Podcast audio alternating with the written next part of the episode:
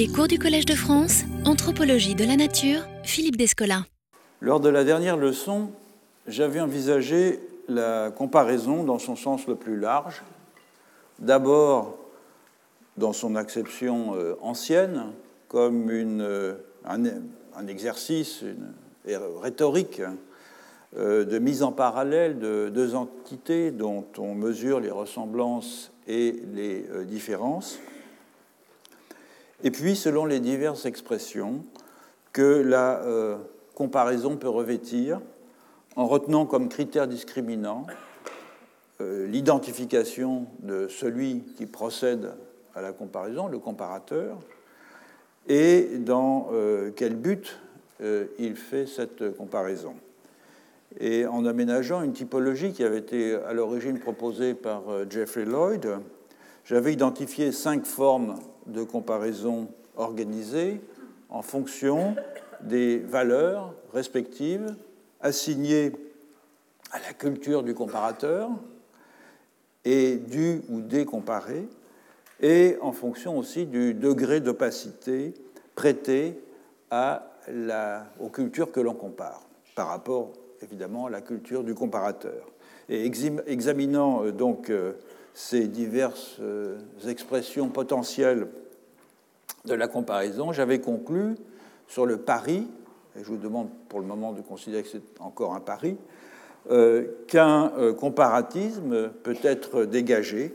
dans lequel le comparateur et les choses comparées se situent à un même niveau de dignité épistémique afin d'engendrer un savoir qui euh, ne serait plus véritablement assignable à une tradition particulière. Je me suis donc fixé comme tâche euh, lors de ce cours, de tracer les linéaments de ce comparatisme-là sur la base, eh bien évidemment, d'une enquête comparative, c'est-à-dire en comparant des modes de comparaison afin d'isoler des régimes comparatifs. J'ai commencé cette enquête en examinant la genèse euh, des comparatismes modernes à partir de la Renaissance et en faisant remarquer que deux branches de cet exercice euh, réflexif et méthodique de la comparaison s'étaient très tôt détachées euh, de formes plus conventionnelles de comparaison, caractérisées par la, recherche de filiation conjecturale dans les mots et dans les institutions. Et ces formes nouvelles, ce sont d'une part le droit comparé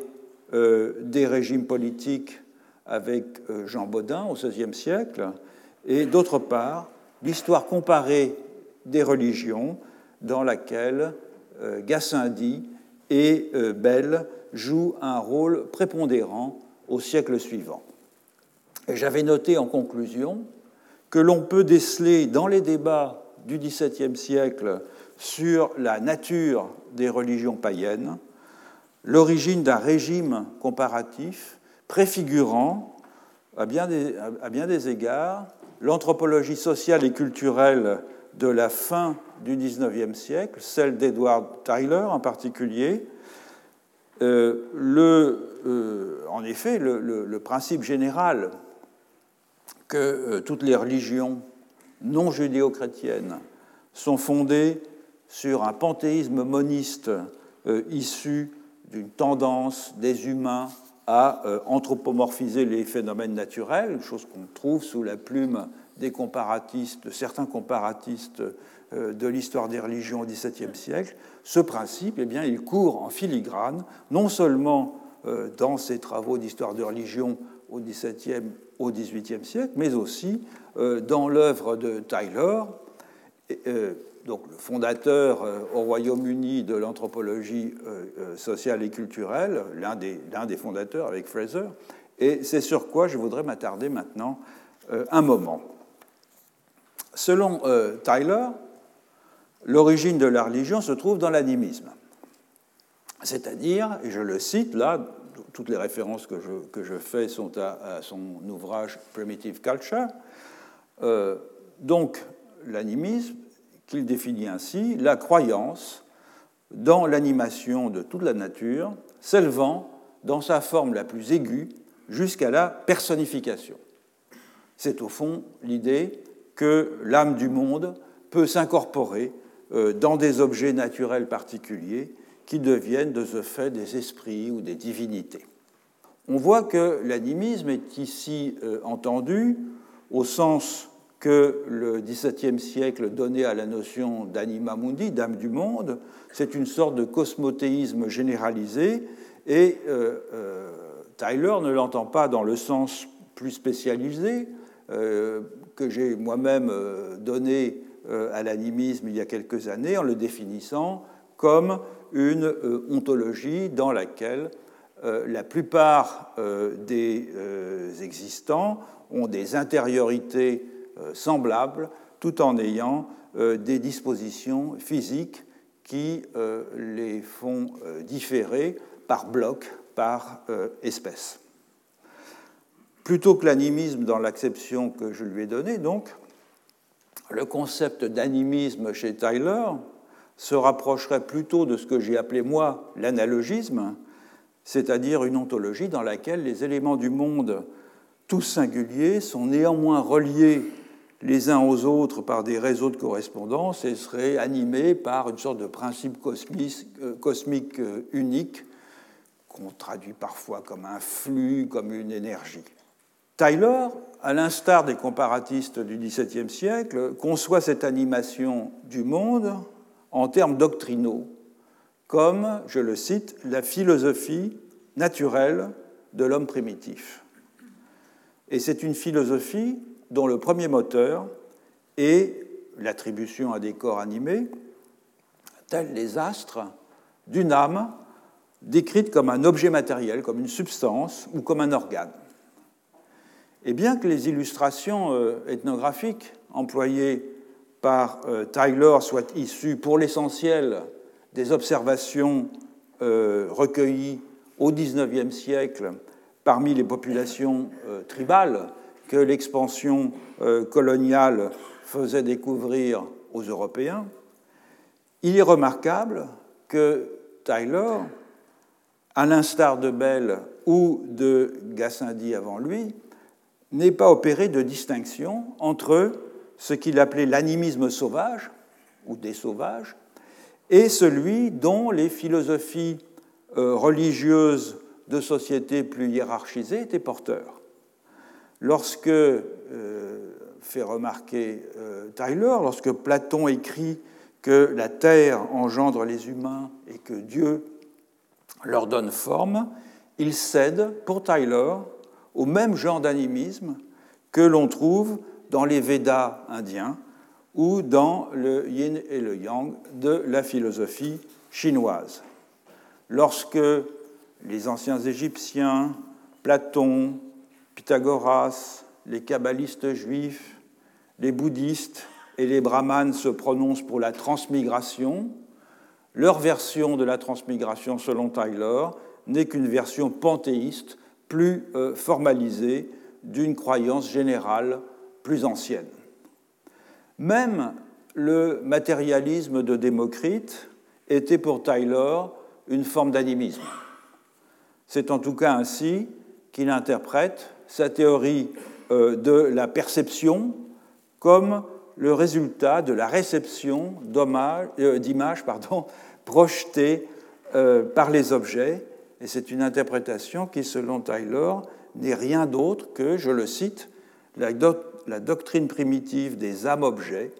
détournée vers un nouveau but comme une méthode pour expliquer le phénomène de la pensée. Donc, comme Bell avant lui, Taylor voit dans la philosophie de Démocrite une forme savante de panthéisme. Et je le cite encore, Tyler, cherchant une solution à son grand, à son grand problème, Démocrite l'a trouvé tout simplement en décantant dans sa métaphysique une survivance doctrinale de l'animisme primitif des sauvages. Il naît jusqu'aux critiques adressées par Tyler à des vues adverses qui ne répètent les polémiques dans lesquelles s'étaient engagés avant lui Bell et certains euh, de ses contemporains.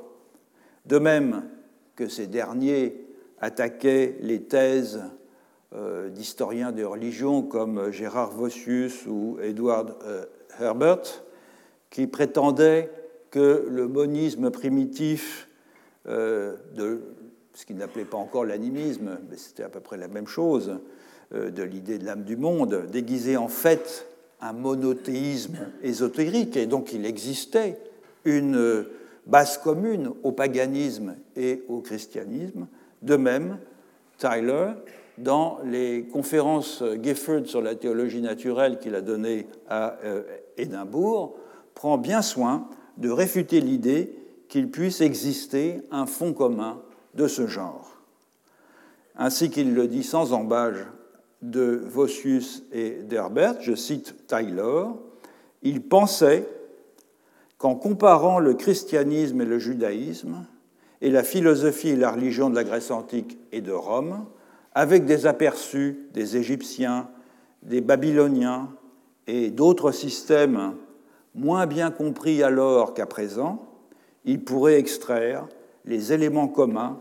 à la source même des religions du monde. Ce qu'il ne dit pas dans ses conférences euh, Gifford, c'est que Gassendi, Bell et quelques autres avaient déjà adopté cette position au XVIIe siècle, et le parallèle entre Tyler et euh, évidemment les historiens euh, de la religion du XVIIe siècle doit être pris avec précaution, il ne doit pas être poussé trop loin, ne serait-ce que parce que les historiens des, religions, euh, de la religion du, au XVIIe siècle étaient dans l'ensemble plutôt diffusionnistes, tandis que Tyler est l'une des figures marquantes, évidemment, de euh, l'évolutionnisme triomphant de la fin du XIXe siècle. Il est vrai aussi que les protagonistes euh, des débats sur le paganisme euh, au XVIIe siècle tenaient pour assurer au moins la supériorité et en tout cas l'absolue originalité du monothéisme chrétien, tandis que Tyler prend bien soin de s'interdire ce genre de euh, jugement et euh, n'éprouve à aucun moment euh, le besoin de clarifier les attendus méthodologiques de son entreprise vis-à-vis de la théologie, alors que c'était une préoccupation constante, au contraire, des historiens de la religion au XVIIe siècle. La seule vérité, au fond, qui intéresse Tyler, c'est la pertinence scientifique de la discipline comparative qu'il est en train de constituer il n'en hérite pas moins de réflexions et de débats dont l'histoire comparée des religions avait posé les termes deux siècles auparavant et que l'anthropologie euh, en gésine va à la fois condenser et amplifier dans une perspective plus large. Alors, l'une des raisons pour lesquelles l'anthropologie euh, sociale et culturelle de concert avec la grammaire comparée en viendra à la fin du XIXe siècle à incarner de façon exemplaire le programme euh, comparatiste dans les sciences morales et historiques, tient ainsi au fait que cette euh, discipline nouvelle reprend l'ancien projet d'une analytique des croyances qu'avait porté l'histoire des religions et d'une typologie structurelle des institutions qui avaient commencé à mettre en œuvre le droit comparé. Et l'anthropologie reprend euh, ces entreprises en les systématisant, en les combinant au sein d'une science unique et en étendant considérablement la base empirique euh, de ces réflexions pour y inclure des formes de pensée, des formes de vie dont on ne soupçonnait guère l'existence auparavant. Mais ce n'est pas la seule raison pour la prééminence qu'acquiert alors l'anthropologie, alors c'est-à-dire à la fin du XIXe siècle, dans les sciences comparatives. Il est évident d'abord que, comme bien des observateurs et des auteurs l'ont souligné, euh, il est évident que le développement de l'anthropologie est corrélée au colonialisme. L'expansion coloniale du XIXe siècle tout comme l'expansion précédente au XVIe siècle, a posé aux Européens un double problème, à la fois conceptuel et pratique, qui s'est présenté à, à, eux, au fond, comme les deux faces d'une même question. Qu'est-il nécessaire de savoir sur des peuples dont les valeurs et les institutions n'ont pas d'équivalent en Europe, afin à la fois d'élargir une connaissance de la diversité du monde et en même temps d'exercer sur ces peuples les formes de contrôle les plus efficaces. La première colonisation, celle des Amériques, a suscité principalement par l'intermédiaire des euh, enquêtes ethnographiques et linguistiques des missionnaires ibériques et puis des administrateurs euh, euh, tout particulièrement de la couronne espagnole, un bouleversement des catégories au moyen desquelles les Européens concevaient la croyance religieuse, la personne humaine, le rapport entre l'âme et le corps, ou les formes de l'autorité politique. Il s'agissait de comprendre autrui pour mieux le convertir, pour mieux l'administrer ou l'administrer plus efficacement, mais comme dans toute entreprise de connaissance, quelle qu'elle soit, d'une réalité, dans ce cas radicalement différente, menée avec sincérité, l'entreprise en tout cas, quelle que soit l'arrière-pensée qui l'a guidée à l'origine, même une entreprise orientée donc en partie vers un meilleur assujettissement, eh bien,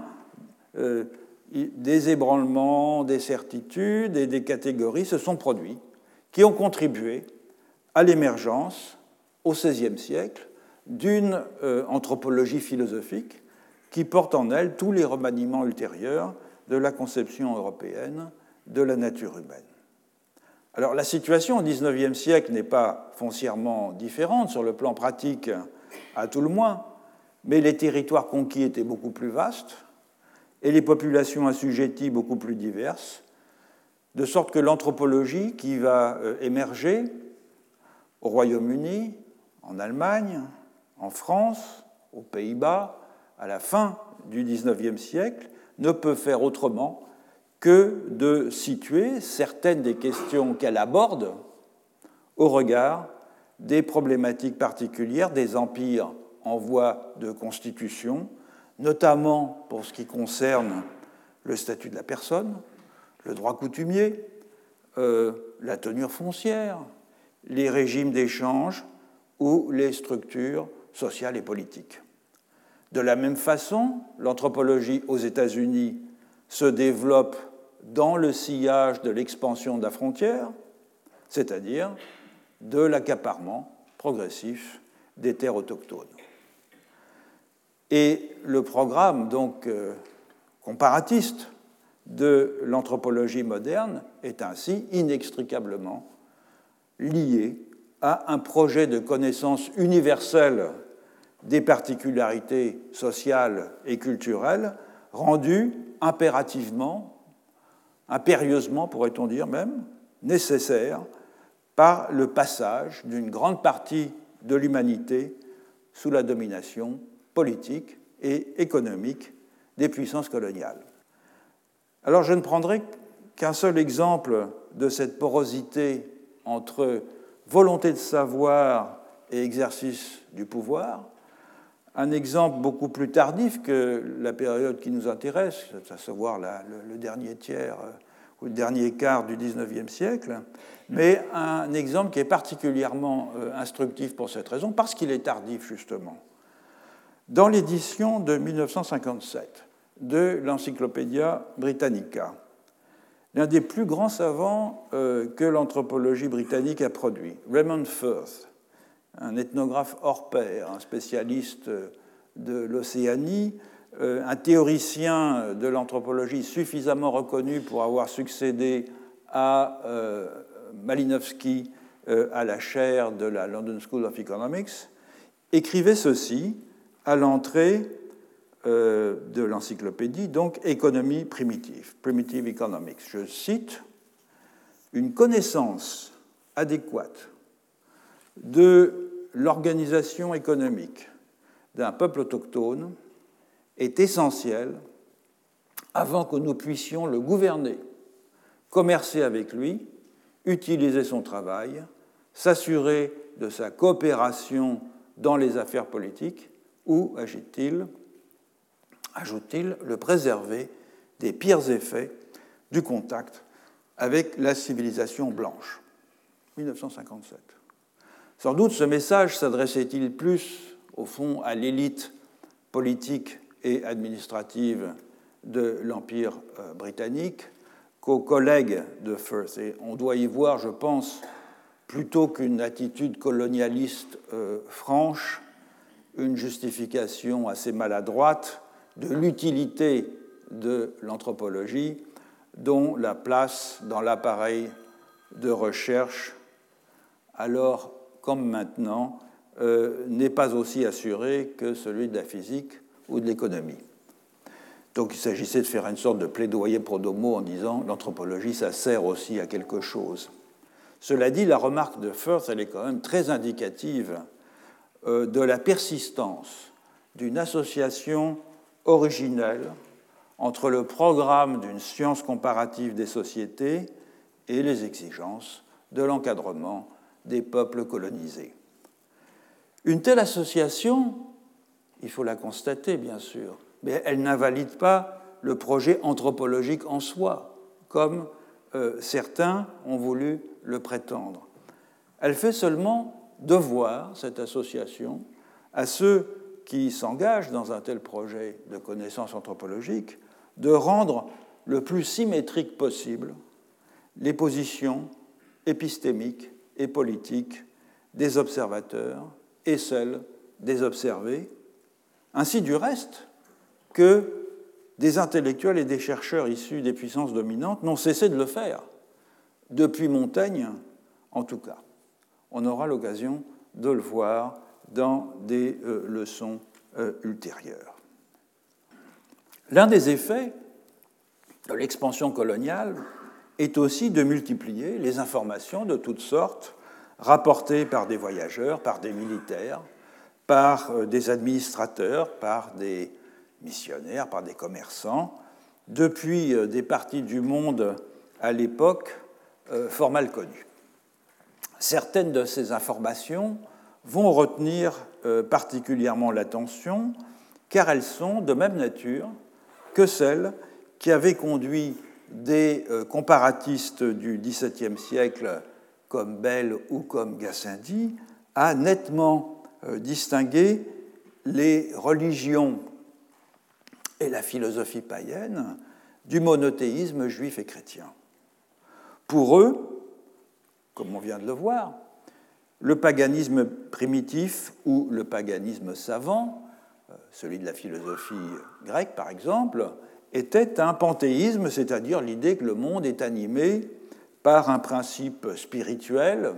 pouvant euh, à l'occasion s'incarner dans des objets et dans des phénomènes euh, dits naturels ou dans des esprits et dans des euh, divinités.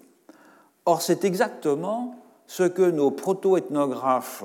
de la deuxième moitié du XIXe siècle, envoyés aux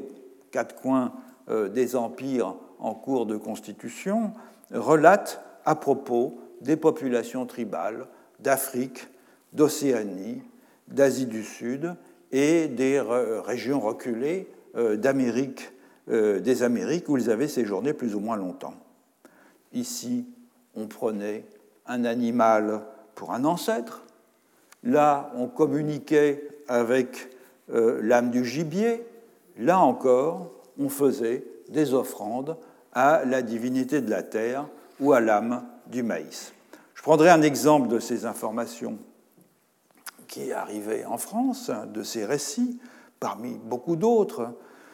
rapporté par un missionnaire euh, euh, qui s'appelle le père euh, Émile Kemelin, qui fut missionnaire parmi les Reungao des hauts plateaux du Vietnam central au tout début du XXe siècle.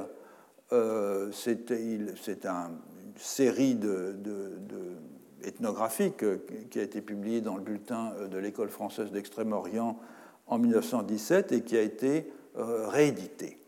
Et voilà ce que raconte le père Kemelin, parmi d'autres choses. Ça concerne une femme nommée Oi. Je cite donc le père Kemelin. Un soir qu'elle pilait son riz sur l'avancée de sa maison, un tigre se débattait tout à côté d'elle, étouffé par un os qui lui était resté dans la gorge. Dans un des bons prodigieux qu'il faisait pour se débarrasser du corps qui le gênait, le tigre atteignit l'avancée de la maison. Oi, saisi d'effroi, laissa échapper son pilon qui alla tomber sur la tête de l'animal. Celui-ci en éprouva un tel sursaut que du coup il fut débarrassé de l'os qui l'étranglait. Il partit tout joyeux. La nuit suivante, c'est là que la chose devient intéressante, la femme revit l'animal en songe. Nous allons conclure ensemble amitié de père à fille, lui dit le tigre. Je n'ose pas. Qui serait assez audacieux pour prétendre à pareille chose répondit euh. Au contraire, c'est moi qui ai peur d'essuyer un refus de ta part. Le lendemain matin, pendant que la femme se rendait au bois, elle rencontra de nouveau le tigre, mais cette fois en chair et en os. Ça veut dire qu'en fait, dans le rêve, ce qui est très courant dans un système animiste, ce qu'elle voit, c'est le tigre sous sa forme humaine, c'est-à-dire tel qu'il se perçoit lui-même. Donc, elle voit le, tigre sous sa forme euh, de tigre, et il tenait un énorme sanglier sur son dos. Aussitôt que l'animal l'aperçut, il déposa sa proie, la partagea en deux, lui en jeta une moitié et continua sa route en emportant l'autre. Ce ne fut pas la seule fois que cette femme jouit de pareils reliefs, car à dater de ce jour, elle n'avait qu'à aller à la forêt pour trouver des restes de cerf ou de chevreuil que son père adoptif lui laissait. Et le père euh, Kemelin euh, rajoute que le pacte qui est conclu entre Oi et le tigre est un contrat d'un certain type que les Reungao appellent Kraokonba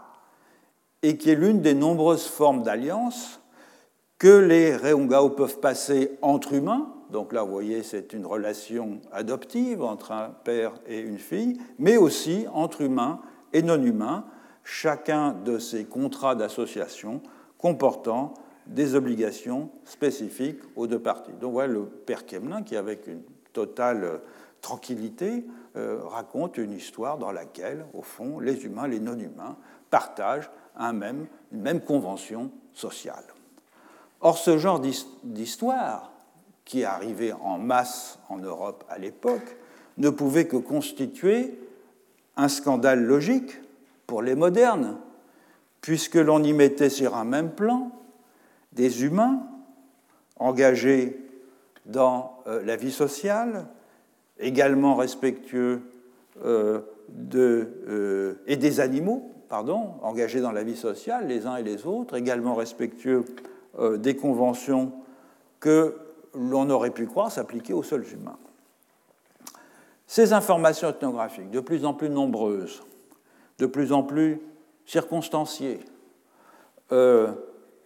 ainsi les frontières entre les humains et les non-humains, et cela précisément à une époque où le grand partage épistémologique entre la nature et la culture avait enfin définitivement gagné droit de cité. Je ne reviendrai pas sur l'histoire de ce grand partage dont j'ai déjà beaucoup parlé dans mes cours au fil euh, des années, sauf pour souligner que ce grand partage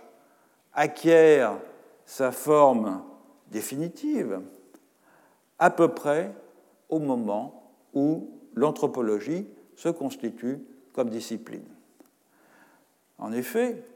L'influente philosophie euh, des sciences kantiennes du euh, tournant du siècle, dont euh, Heinrich Rickert, le philosophe, est le plus éminent représentant, propose de distinguer entre des objets dénués de sens dont l'existence est déterminée par des lois générales et des objets que nous appréhendons dans leur singularité en vertu de la valeur contingente qui leur est attachée par tel ou tel d'entre nous, par tel ou tel groupe. euh, qui euh, s'intéresse à ces objets. Donc cette approche, elle met à mal les fondements du dualisme ontologique, puisqu'à peu près toute réalité peut être appréhendée sous l'un ou l'autre de ces aspects, à savoir selon qu'elle est euh, prise dans sa concrétude mesurable, euh, ou bien selon les aspirations, selon les usages dont l'ont investi ceux qui ont produit cette chose ou ceux qui s'en servent. Mais une telle euh, épuration du grand partage induit une séparation non plus ontologique, mais épistémologique, qui est désormais infranchissable entre deux champs d'investigation, deux modes de connaissance qui sont devenus tout à fait hétérogènes, les sciences de la nature d'un côté, les sciences de la culture de l'autre, et c'est une séparation qui est sans doute plus étanche que celle euh, découlant de la simple subsomption des entités du monde dans deux registres d'existence indépendants. Entre les humains et les non-humains, n'existe plus alors la discontinuité radicale de la création, comme le voulaient les comparatistes de l'histoire des religions du XVIIe siècle, pour différencier l'animisme du christianisme en général des religions monothéistes, ni même euh, le critère de la conscience réflexive, comme le soutenaient les cartésiens. C'est à nos yeux seulement, à nos yeux de modernes, qu'humain et non-humain se différencient et selon la manière dont nous choisissons de les objectiver, car, et là je cite euh, Rickert, c'est dans son livre qui a été traduit en français par, euh, ce qui est d'ailleurs la traduction exacte du titre en allemand, Sciences de la culture et sciences de la nature,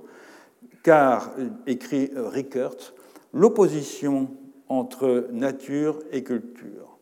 pour autant qu'il s'agisse d'une distinction entre deux groupes d'objets réels, donc il écarte là euh, la distinction ontologique, est véritablement le fondement de la division des sciences particulières. Autrement dit, dans une bonne perspective kantienne, l'opposition n'est pas dans les choses, elle est construite par l'appareillage permettant de les euh, discriminer. Il fallait donc une science et une science spécialisée pour aborder les croyances apparemment irrationnelles, rapportées avec une constance troublante des zones les plus euh, reculées de la planète, des croyances qui n'opéraient pas de discrimination analytique entre les humains et euh, les non-humains, à l'encontre de ce qu'une bonne logique scientifique euh, aurait exigé. Et l'anthropologie, euh, au fond, elle est née pour répondre à ce besoin, à ce scandale logique, un peu par accident, car aucune des autres disciplines comparatives n'avait semblé vouloir relever le défi. La plus scientifique parmi les sciences humaines, la linguistique, et notamment à l'époque la linguistique comparée, s'occupait de rapprocher des racines, des systèmes phonétiques, des structures syntaxiques, et non pas de jongler avec des énoncés bizarres et contre-intuitifs. La plus ancienne des disciplines comparatives, le droit comparé, avait certes montré son aptitude à classer et à contraster des institutions normatives. Et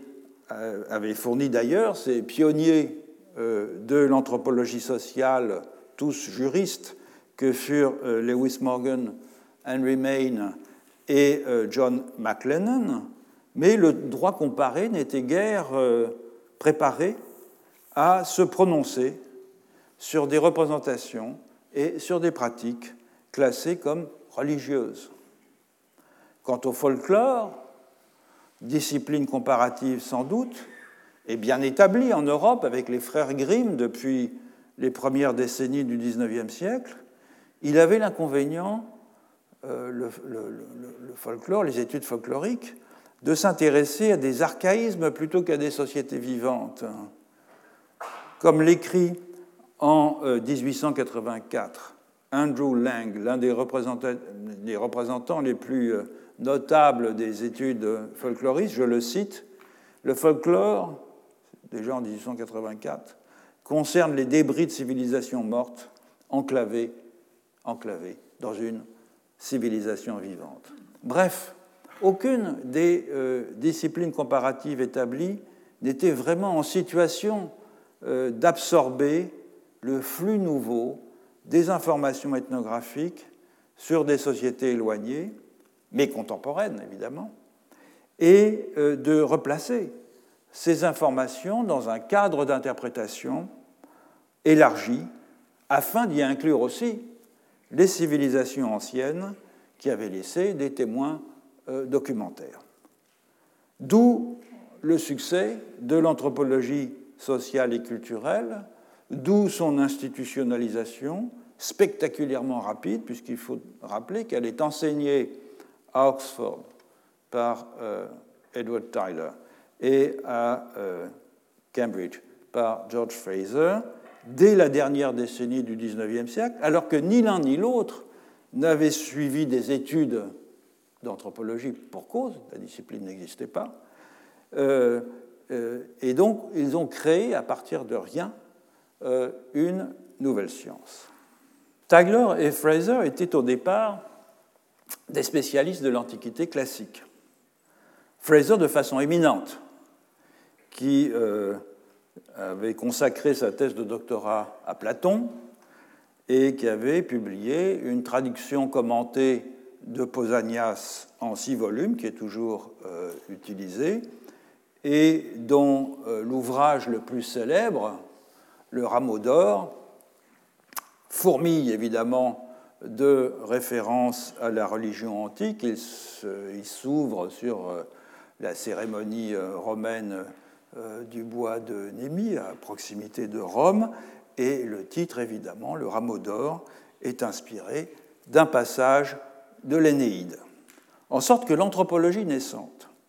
au Royaume-Uni du moins, euh, peut être vue comme une sorte d'excroissance inattendue de l'histoire des religions, mais une excroissance qui a fini par se séparer de l'organisme qu'il avait porté pour le dévorer ensuite en partie. Pourquoi ce processus? Pourquoi l'histoire comparée des religions qui, depuis le XVIIe siècle au moins, n'avait cessé d'incorporer à ses analyses les matériaux nouveaux que, par exemple, l'orientalisme lui euh, fournissait. On l'a vu lors de la dernière séance avec l'influence de Bernier, euh, disciple euh, de Gassendi. pourquoi l'histoire comparée des religions n'a-t-elle pas continué cette extension de son champ en absorbant les connaissances ethnographiques récemment engrangées? On peut dire que les formes d'intelligibilité des événements et des pratiques n'étaient pas incompatibles, même si le régime d'historicité sous lequel l'histoire des religions est née, à savoir la temporalité biblique, est euh, différent de celui euh, sous lequel se constitue euh, l'évolutionnisme anthropologique, qui est l'histoire conjecturale, car au fond les deux partagent au moins une orientation téléologique c'est l'eschatologie chrétienne dans un cas, dans l'histoire des religions euh, au XVIIe siècle, et la euh, croyance au progrès dans le cas de l'anthropologie évolutionniste. Euh, il partage aussi l'idée que des faits disparates peuvent prendre un sens si on les place sur une échelle chronologique. Et pourtant, et pourtant la fusion n'a pas eu lieu. Alors, il y a bien des raisons euh, conjoncturelles à cela, et dont l'élucidation mériterait euh, beaucoup plus de temps que je ne peux consacrer euh, à cette question. Je, donc, je serai assez bref là-dessus, mais il me semble que la première de ces raisons et peut-être la principale, tient aux formes distinctes de travail disciplinaire qui ont marqué euh, le cours respectif de l'histoire des religions et de l'anthropologie sociale et culturelle. La disciplinarisation de l'histoire des religions est passée par la philologie, par la découverte et euh, l'établissement euh, minutieux de textes canoniques, par les commentaires des variantes de ces textes, par leur traduction dans les langues européennes. Bref, par une science des langues et de leurs inscriptions hautement spécialisée et qui se transmettait, qui continue à se transmettre, dans cette maison même d'ailleurs, à l'intérieur de petites communautés euh, savantes, relativement soudées par un savoir-faire partagé, euh, s'exerçant sur un corpus commun. Or, les connaissances ethnographiques que l'anthropologie naissante commençait à exploiter différaient du tout au tout, dans leur dimension matérielle comme dans les conditions d'accès à leur contenu, différaient donc de ces corpus de textes de l'histoire des religions. À l'instar de euh, l'anecdote euh, rapportée par le père Kemlin que j'ai évoqué il y a un instant, il s'agissait, euh, comme matériau de base, plutôt de récits relatés par des observateurs contemporains qui, pour certains missionnaires, comme le père Kemelin, établi euh, depuis longtemps dans des populations tribales, maîtrisaient bien les langues vernaculaires, euh, néanmoins des observateurs qui ne prenaient que rarement la peine de transcrire et de publier dans ces langues qui étaient majoritairement non écrites et sans système codifié euh, de translittération, de transcrire donc les énoncés sur lesquels se fondait leur savoir. Souvent aussi, à la différence du père Kemelin, les observateurs n'avaient qu'une connaissance très lacunaire des euh, langues vernaculaires, surtout euh, à l'époque qui a précédé euh, l'ethnographie de terrain par immersion de longue durée d'un observateur dans une population euh, dont traditionnellement Malinowski est considéré comme le fondateur. Est-ce qu'on faisait avant On faisait des expéditions, c'est-à-dire qu'on parcourait des longues distances. ça s'est fait dans toutes les régions de la planète où des euh, naturalistes, des, quelquefois des linguistes, quelquefois des ethnographes se déplaçaient, collectaient des objets, à la fois des spécimens pour les muséums d'histoire naturelle, des pièces ethnographiques, etc., et avaient rarement le temps de rester suffisamment longtemps pour véritablement maîtriser les langues des populations euh, qu'ils euh, traversaient. Donc les observateurs en général, avant les séjours de longue durée dans un même terrain, et si l'on accepte les cas euh, de missionnaires, euh, les observateurs n'avaient qu'une connaissance assez lacunaire des langues euh, vernaculaires, leurs accès, leur accès pardon, aux énoncés reposant en général sur des enchaînements de traduction dans des langues véhiculaires, de telle façon que les énoncés publiés, accessibles à la communauté savante dans une langue européenne devenait énigmatique. Énigmatique, faute d'une euh, analyse euh, syntaxique, sémantique, pragmatique, approfondie. Je n'en prendrai qu'un très bref exemple, parce qu'il est très connu, la célèbre formule de euh, l'ethnographe Karl von den Steinen dans son livre de 1894, euh, Unter der Naturvölken Central Brasiliens, qui résume euh, la vie euh, des Boros sur leur identité. Wir sind Araras, nous sommes des Araras, nous sommes des perroquets Aras, si vous voulez. alors, c'est une formule qui, comme vous le savez, a circulé en anthropologie pendant longtemps, outre évidemment Vandenstein lui-même qui la commente, Durkheim, Mauss, Lévy-Bruhl, Lévi-Strauss, et puis bien sûr des spécialistes des Bororo comme l'ont commenté, Jon Christopher Crocker, pardon, et ce, cette phrase, cette simple, ce simple énoncé semblait évidemment mettre à mal euh, le principe d'identité comme les frontières entre les catégories ontologiques. Je ne vais pas revenir sur le commentaire de la formule,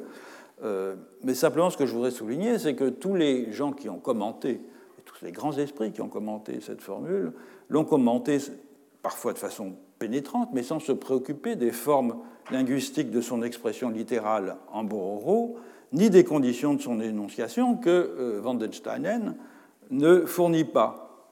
Autrement dit, et comme euh, Malinowski euh, l'écrit avec une sévérité assez juste dans son livre Crime and Custom, la formule de Wandensteinen peut ainsi entrer, je cite Malinowski, dans la longue litanie des énoncés qui font passer les anthropologues pour des idiots et les sauvages pour des gens ridicules. Alors, on conçoit que les compétences des historiens des religions, philologues et euh, techniciens du texte avant tout, aient été d'un maigre secours pour faire face aux nouvelles connaissances ethnographiques issues de traditions non écrites et euh, rapportées par des observateurs généralement indifférents à la littéralité des expressions linguistiques employées par euh, leurs informateurs. Aussi est-ce une toute petite minorité dans la corporation des historiens des religions qui va accepter de sauter le pas et qui, tel Fraser ou Tyler, vont prendre l'initiative de traiter les énoncés ethnographiques sans adopter les critères de rigueur caractéristiques de l'étude des textes syriaques, des textes indo-iraniens ou des textes chinois. C'est-à-dire, non par une histoire des textes interne à une tradition lettrée, qui est ici hors de, portée ou même hors de propos, mais en prenant des énoncés ethnographiques comme des illustrations de traits culturels isolés par la comparaison entre des civilisations qui ne paraissaient pas avoir entretenu de rapports historiques. Et il faudra attendre Franz Boas et ses disciples une vingtaine d'années plus tard, donc là avec Tyler et Fraser, on est dans la dernière décennie du XIXe siècle, avec euh, le début de l'anthropologie linguistique euh, développée par euh, Boas et ses disciples, on est déjà dans les années 20, il faudra attendre une vingtaine d'années pour que la situation change, pour que des corpus de textes recueillis euh, dans des langues vernaculaires commencent à être publiés et à être accessibles à la communauté savante. Mais il est peut-être déjà trop tard. Il est peut-être déjà trop tard pour que l'anthropologie sociale et culturelle, en pleine expansion, réintègre, si vous voulez, le giron de l'histoire des religions, d'autant que la pratique de l'enquête ethnographique de longue durée, qui se généralise alors, introduit une autre différence de taille entre, d'une part, les études sur le terrain menées euh, auprès de témoins euh, vivants, et d'autre part, les études de témoins documentaires, euh, des textes, des inscriptions, une différence que l'importance des armées acquises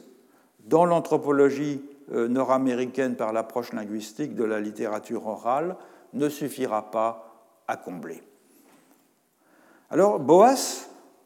il n'apporte pas seulement à l'anthropologie l'exigence de fidélité aux paroles énoncées par les membres des sociétés que euh, l'ethnographe étudie, il opère aussi un double mouvement,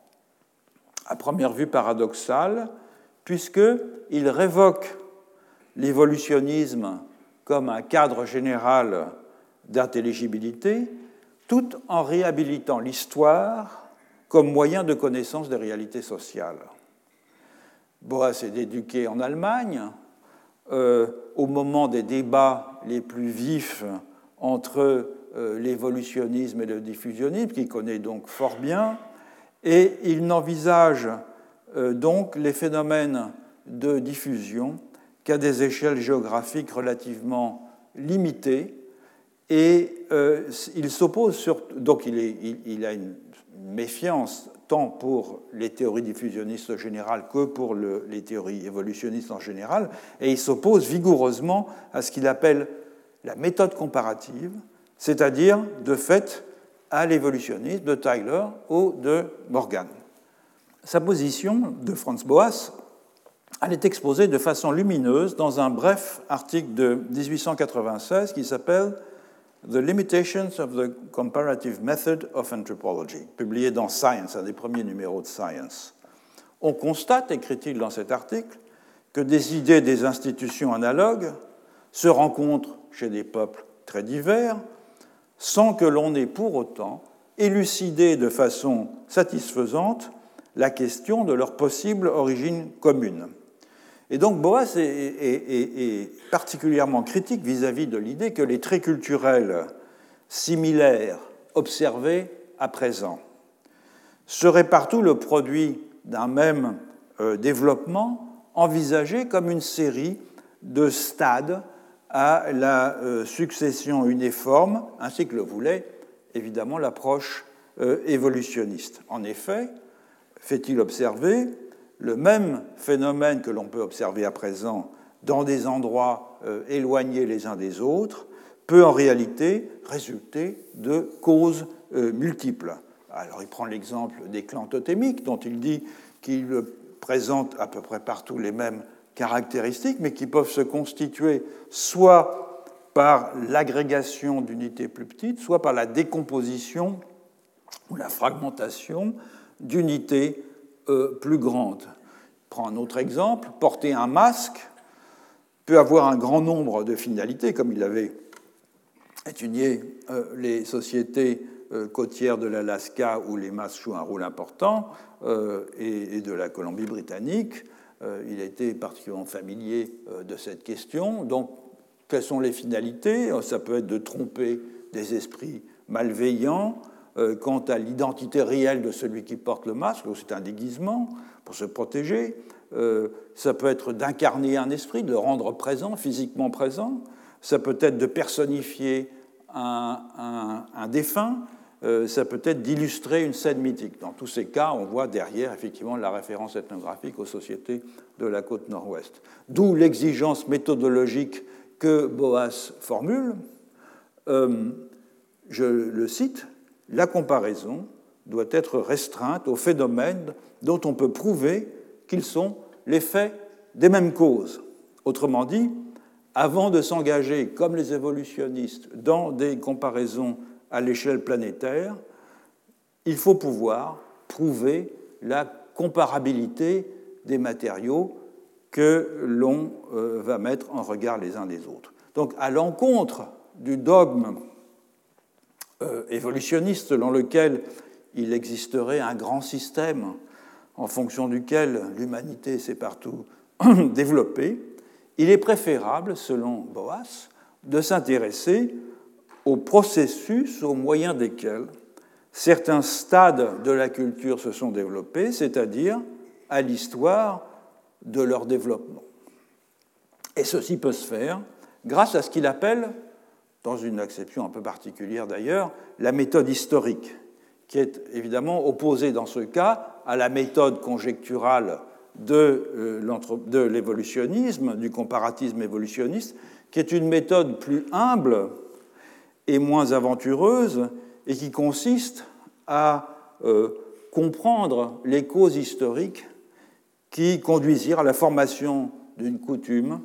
en étudiant celle-ci je le cite, je cite Boas, donc, dans son rapport à la culture totale de la tribu qui la pratique et en connexion avec une investigation de la distribution géographique de cette coutume dans les tribus voisines. Donc ce n'est pas une histoire au sens classique du terme, c'est une mise en regard dans une période un peu longue de la façon dont une coutume euh, se distribue à l'intérieur d'une ère culturelle. Donc le contraste que Boas établit implicitement entre d'une part, je dis implicitement parce qu'il n'emploie pas ces termes, entre d'une part une histoire légitime, c'est-à-dire la mise en contexte dans une ère culturelle restreinte d'un phénomène social et culturel, et d'autre part une histoire illégitime, à savoir la reconstruction hypothétique de la genèse de faits sociaux à partir de leur comparaison pour lui incontrôlée, ce contraste, au fond, il pose une question fondamentale sur le comparatisme. C'est celle de la définition des unités comparables. Aussi, y reviendrai-je longuement dans des euh, leçons euh, ultérieures. Pour l'instant, la position de Boas, elle invite surtout à reprendre la question que j'évoquais euh, auparavant, pourquoi l'histoire? En particulier l'histoire des religions. Forte de son prestige, forte des progrès dans la connaissance qu'elle a euh, engrangés, euh, on se situe donc au XIXe siècle, au cours des deux, des deux ou même trois siècles précédents, n'a-t-elle pas pris sur elle,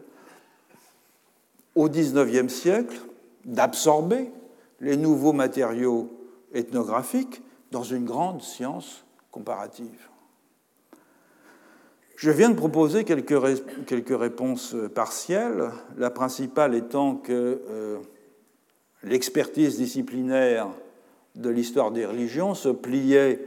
euh, mal au traitement de ces matériaux nouveaux, une science des textes, une science des inscriptions, et donc elle s'est,